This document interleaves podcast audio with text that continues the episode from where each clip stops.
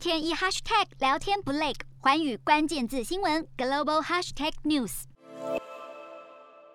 Uber 执行长科霍斯洛夏西近期在访谈中提到，中国市场透明度太低，而滴滴又是他们的竞争对手，让他不认为滴滴对 Uber 公司来说是战略性持股，因此计划出售股份。另一方面，Uber 在截至今年第三季持有约一百三十亿美元的其他公司股票，使得部分投资人担心，这是 Uber 告诉外界，投资其他公司远比投入资金来发展自家业务更有吸引力。不过，Uber 近期业绩优良，让执行长表明对共乘业务的未来深具信心。而 Uber 最新一季的财报数据显示，Uber 平台派车次数增加了十六点四亿次，比前一季成长了百分之九，也比去年同期成长了百分之三十九，等于平均每天都有一千八百万趟的派车次数。更看好，随着疫苗的普遍接种和旅游的限制松绑，叫车服务的需求正在逐渐回温。四大公投，人民做主，民意风暴来袭，政府如何接招？锁定十二月十八日晚间十点，有凭有据看台湾特别节目《决战四大公投议题》，独家剖析，就在环宇新闻 YouTube 频道直播。